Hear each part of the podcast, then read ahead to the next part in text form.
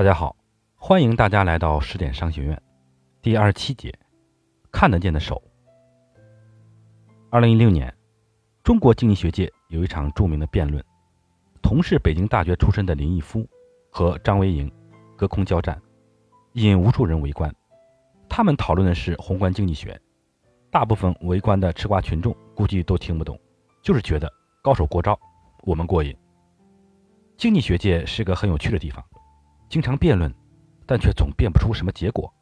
其实林毅夫和张维迎已经辩论了近十年了，能有结果早就有结果了。你们什么时候见过数学界辩论的？你说什么？你证明出来了哥德巴赫猜想？推演给我看看。推演不出来，那就不要说了。你们什么时候见过武术界辩论的？你说什么？你最近练成了神功？来，过来，咱们俩试试。打不过我，那你也别说了。这就是经济学迷人的地方，每个人的理论都似乎逻辑自洽，但谁也说服不了谁。这也是国家领导人头痛的地方。我到底该听谁的？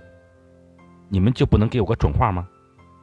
今天我就带你们来看看，到底林毅夫以及他的导师凯恩斯和张维迎以及他的导师亚当斯密在辩论什么。并从中训练自己看待宏观经济学辩证思维。看不见的手对看得见的手。亚当·斯密认为，政府做好巡夜警察，防范暴力、盗窃、欺诈，并保护履行合同和提供公共事业就可以了。至于经济，有一只看不见的手，会利用人的自私性、趋利性，最终有效地配置资源。凯恩斯认为。任由市场自我调节的代价是贫富差距悬殊，大量失业发生，社会不再安定。那只看不见的手很危险，需要国家调控这只看得见的手的控制，才能让经济走势不会脱离正轨，减少患有经济危机这个癌症的风险。政府应不应该干预市场？真正的辩论不是高喊口号，而是优美的逻辑思辨。请正方张维迎先发言。正方张维迎，政府越少干预经济越好，最好不干预。张维迎师从经济学的开山鼻祖亚当斯密。亚当斯密补充说：“政府，你做好夜巡警察，防范暴力、盗窃、欺诈，并保护履行合同和提供公共事业就可以了。至于经济，别担心，有一只看不见的手，会利用人的自私性、趋利性。”最终有效的配置资源，似乎有点道理啊！我要被正方辩手说服了。反方林毅夫，等等，你太天真了。我从来不反对市场，但一个高质量的经济体系应该是有效的市场加上有为的政府，二者缺一不可。林毅夫师从凯恩斯，凯恩斯补充说：“你们这些理想主义者，任由市场自我调节的代价是什么？你们知道吗？”贫富悬殊差距，大量失业发生，社会不再安定。你们考虑过吗？那只看不见的手很危险，需要国家调控这只看得见的手的控制，才能让经济走势不会脱离正轨，减少患有经济危机这个癌症的风险。听起来似乎也有道理，我好像又被反方辩手说服了。正方张维迎，哎，对市场本身没有信心。就会把出现的很多问题归咎于市场本身，用政府这只看得见的手去控制市场那只看不见的手，用哈耶克的话说，就是致命的自负。政府官员的优势并不在于能够更准确地判断未来，而在于能够按照规则，循规蹈矩地做好本职工作。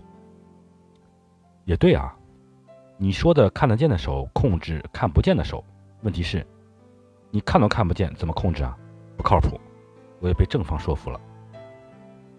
反方凯恩斯忍不住发言了：“谁说控制不了？我有两大法宝：货币政策和财政政策。”这里主持人要插播一下：什么是货币政策？